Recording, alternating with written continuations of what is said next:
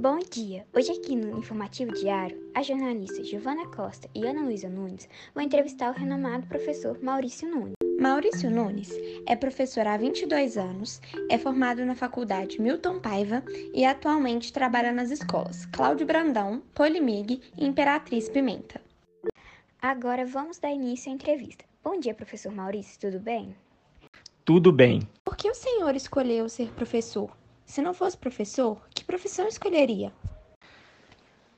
As opções que tinham na época, que, que eu, quando eu formei, eram a maioria das faculdades que tinham, é, tinham o, o, curso, os cursos eram de tempo integral, principalmente o FMG, a PUC, né? Isso eram apenas poucas faculdades que tinham, uma média de seis faculdades. É, o curso que eu escolhi, o curso de licenciatura, é um curso que me permitia, na época, trabalhar e estudar, já que eu não podia deixar de trabalhar. A nossa formação, a maioria da, da, das pessoas que formavam naquela época era formação de curso técnico. Então, poucas optavam em fazer um curso superior. A profissão que eu queria ser era ser engenheiro. Quais são os desafios das aulas EAD durante esse momento de pandemia?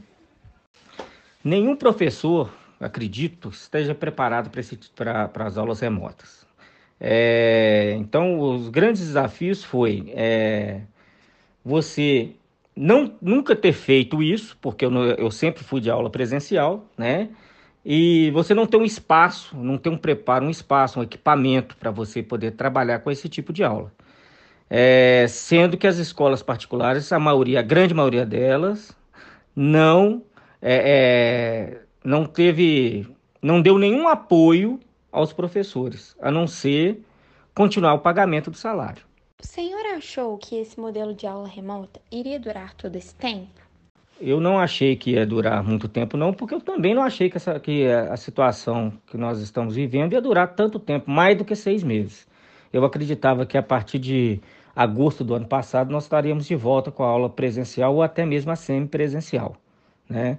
Então eu não esperava é, ficar quase um ano mais de um ano, né? Mais de um ano e caminhando para um ano e meio sem aula.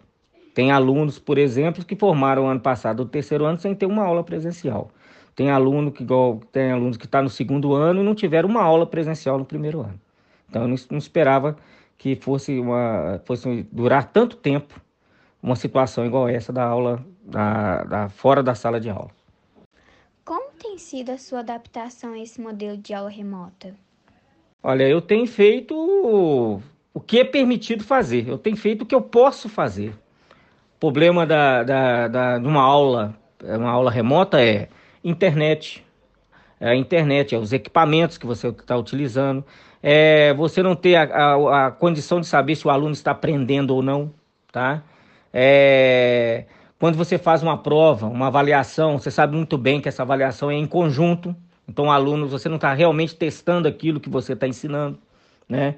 Então, a, a, adaptação da gente acaba sendo um, uma adaptação de, de momento, né? Você tentando melhorar a cada momento para poder chegar em um, um objetivo que é o aluno aprender alguma coisa nesse tipo de modelo que antigamente era usado. Muitos alunos falavam desse, de assistir uma aula na, na, no, no, computador, mas essa, essa aula remota ela vinha para poder é, ajudar a aula presencial e não tomar o lugar dela. Seus alunos ligam a câmera ou áudio com frequência? Qual é a sensação? Olha aqui, ó, eu não, não obrigo nenhum aluno a, a ligar a câmera. E é lógico que quando você está trabalhando com eles, à medida que você precisa que eles alguma resposta, você liga o áudio, pede para fulano, né? Você chama a presença dele, tá? Ou então você está sempre em contato com ele, quando alguém não entende alguma coisa, entra em contato com você. A câmera eu acho que é uma invasão de privacidade que você, você não precisa de, de, de fazer isso para que o aluno é, para ter a presença do aluno. Agora é lógico que é, às vezes dá uma sensação de vazio quando você tá lá explicando, explicando, explicando e você às vezes você não tem aquele retorno que você teria numa aula presencial. Você tem alguma ideia ainda de quando voltaremos para as aulas presenciais?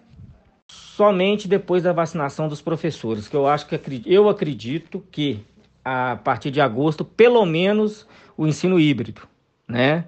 Nós teríamos que ter, porque senão, a, além da, da o que, é, que eu noto muito como pai de aluno e, professor ao mesmo tempo, é que não é só o conteúdo que os alunos estão perdendo, é a convivência, é a presença, né? é o desenvolvimento do aluno como um todo, não só como conhecimento. Essa, essa juventude, essa, essa moçada que está vivendo hoje, que eles estão perdendo muito isso, o contato entre os colegas, o contato das pessoas, de uma fase que é o melhor da escola, é o desenvolvimento que ela pode dar quando você tem contato com outras pessoas. Agradecemos sua participação, Maurício. Muitíssimo obrigada. De nada. E essa foi mais uma entrevista do nosso informativo diário. Esperamos que tenham gostado e fique atento para não perder nenhum de nossos podcasts, além de nos seguir nas redes sociais, arroba informativo diário. Até a próxima entrevista!